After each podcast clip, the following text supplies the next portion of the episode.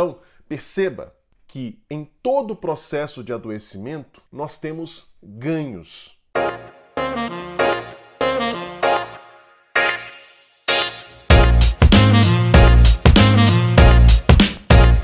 Olá, seja muito bem-vindo a este canal. Meu nome é Lucas Napoli, eu sou psicólogo e psicanalista e neste vídeo eu quero explicar para você por que é tão difícil mudar.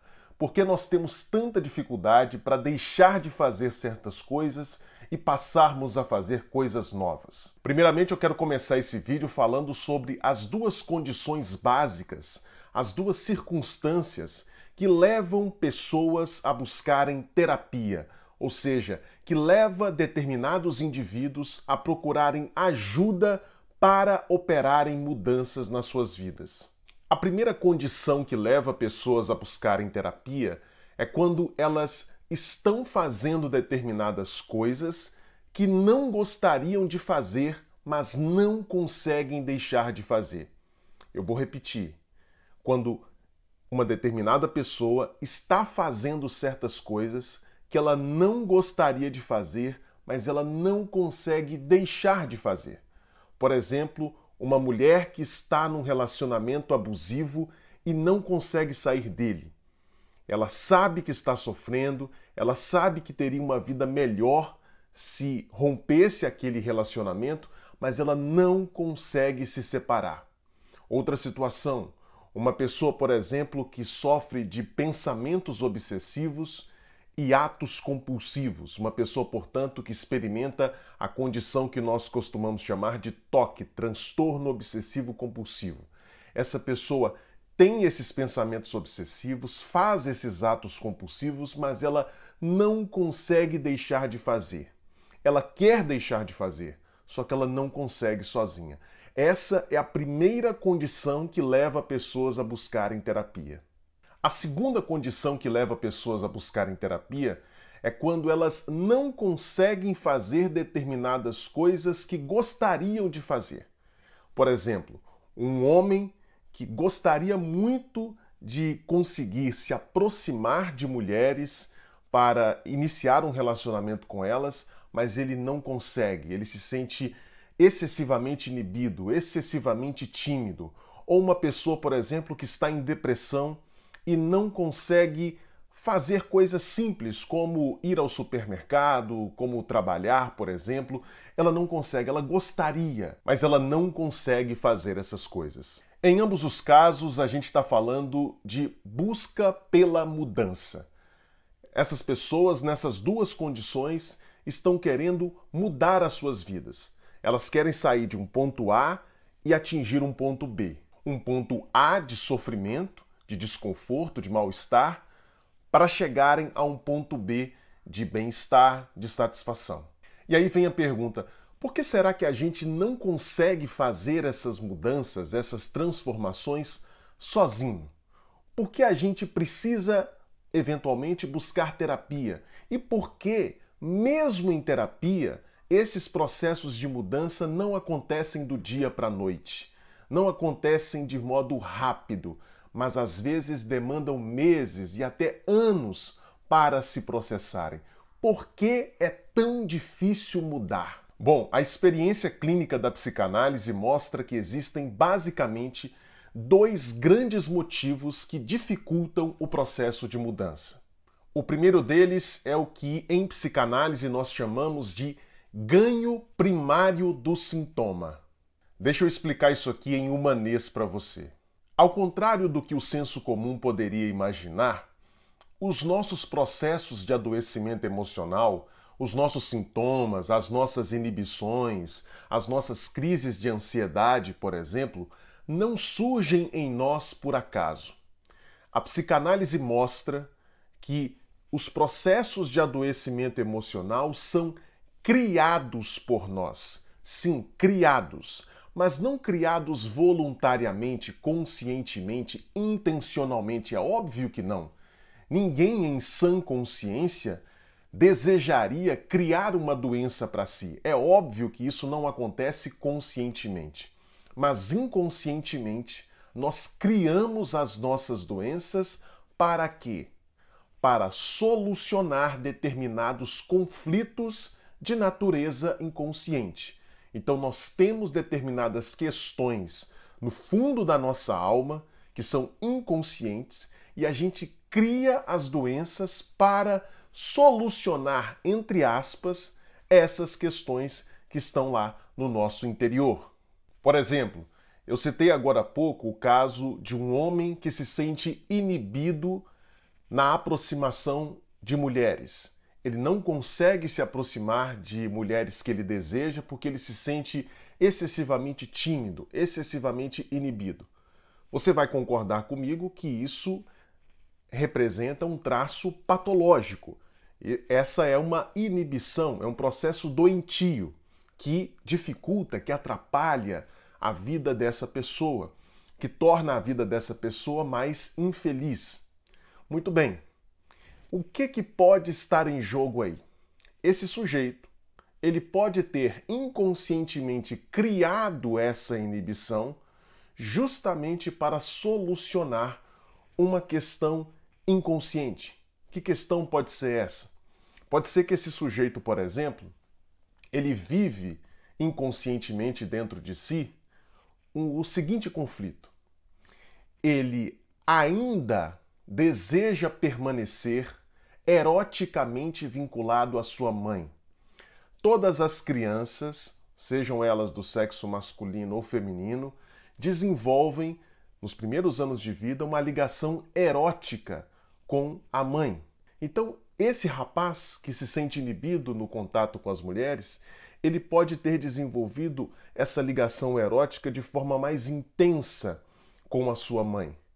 E apesar de ter crescido, apesar até de ter se afastado fisicamente da mãe, ele pode continuar inconscientemente no plano da fantasia, no plano emocional, ele pode ainda continuar muito vinculado à mãe. Ao mesmo tempo, há uma outra parte desse rapaz que luta contra isso, que entende que isso não é algo que deveria acontecer, é a parte mais amadurecida desse rapaz.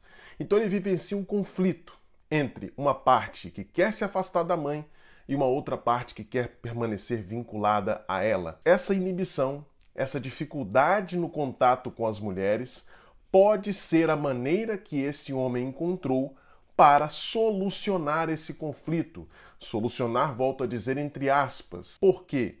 Porque ao não se aproximar de mulheres, ou seja, ao obter a consequência da sua inibição, a sua inibição o impede de se aproximar das mulheres. Ao obter essa consequência de ficar longe das mulheres, esse sujeito ele se previne, se protege contra a tentação de trair a sua mãe, já que inconscientemente ele deseja permanecer vinculado eroticamente a ela.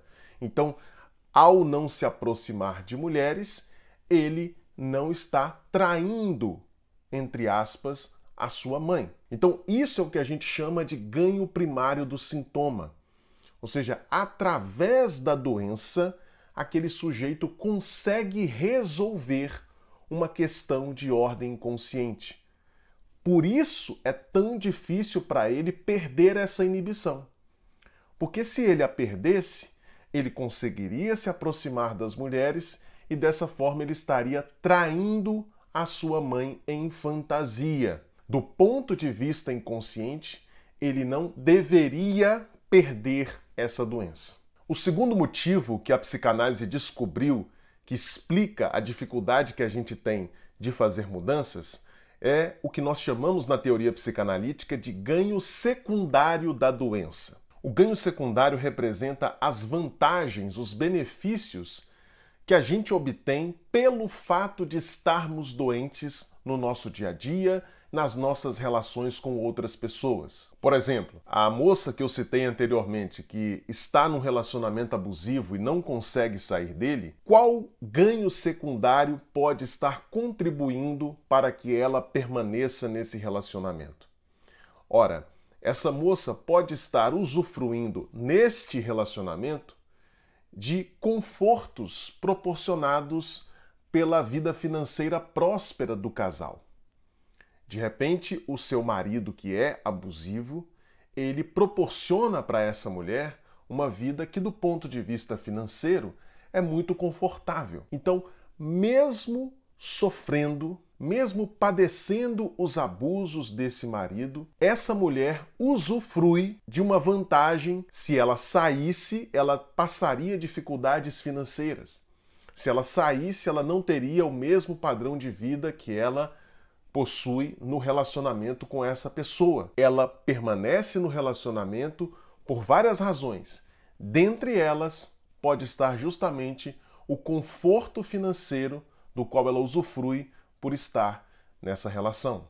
Então, perceba que em todo o processo de adoecimento nós temos ganhos. Então, deixar de estar doente, perder os sintomas e inibições que nós apresentamos pode ser fonte de satisfação e bem-estar, mas também pode significar a perda de diversas vantagens, de uma série de benefícios que nós só conseguimos obter graças à doença. Deixa eu te falar uma coisa: ganhos primários e secundários fazem parte da vida de todos nós. Você consegue identificar na sua vida a presença de ganhos primários e secundários? Você consegue observar isso no seu dia a dia? Faça uma análise aí e coloque aqui para mim nos comentários. Eu quero saber a sua experiência. Bom, se você chegou até o final desse vídeo é porque você gosta de psicanálise. E se você gosta de psicanálise, você precisa fazer parte da Confraria Analítica. Trata-se de uma comunidade online que eu criei, semelhante a um grupo de estudos, onde você vai ter acesso a uma aula toda semana ao vivo comigo, as gravações de todas as aulas e também a diversos materiais em texto, em áudio e em vídeo exclusivos, materiais que eu não publico nas redes sociais. Para fazer parte da Confraria Analítica, você paga apenas o valor de R$ 39,99 por mês. Trata-se de uma assinatura mensal, semelhante à Netflix, que você faz e ganha acesso à nossa comunidade para ter todos esses benefícios que eu mencionei para você. Apenas R$ 39,99 por mês é menos do que o valor de uma pizza por mês para você ter acesso a horas e horas de conteúdo. É praticamente uma Netflix da psicanálise. Você não vai se arrepender de se tornar membro. O link para fazer a sua assinatura está aqui embaixo na descrição desse vídeo. Quero aproveitar aqui também para divulgar os meus e-books. Eu tenho dois e-books sobre psicanálise. O primeiro deles se chama O que um psicanalista faz.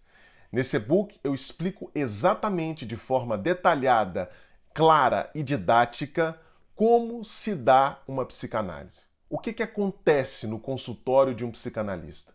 Eu explico o que o paciente faz, o que o psicanalista faz e também a diferença entre a psicanálise e outros métodos terapêuticos como a terapia cognitivo-comportamental.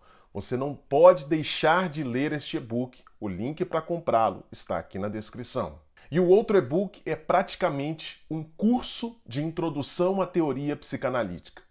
Se você conhece pouco da psicanálise, você precisa adquirir este e-book para se familiarizar com os principais conceitos.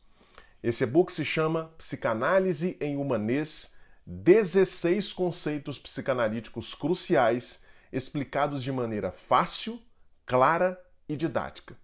Ali você vai encontrar conceitos como narcisismo, complexo de Édipo, objeto A, grande outro, dentre vários outros conceitos da psicanálise. Você precisa adquirir este e-book se você quiser conhecer e saber um pouco mais sobre a teoria psicanalítica. Para adquiri-lo, o link está aqui na descrição.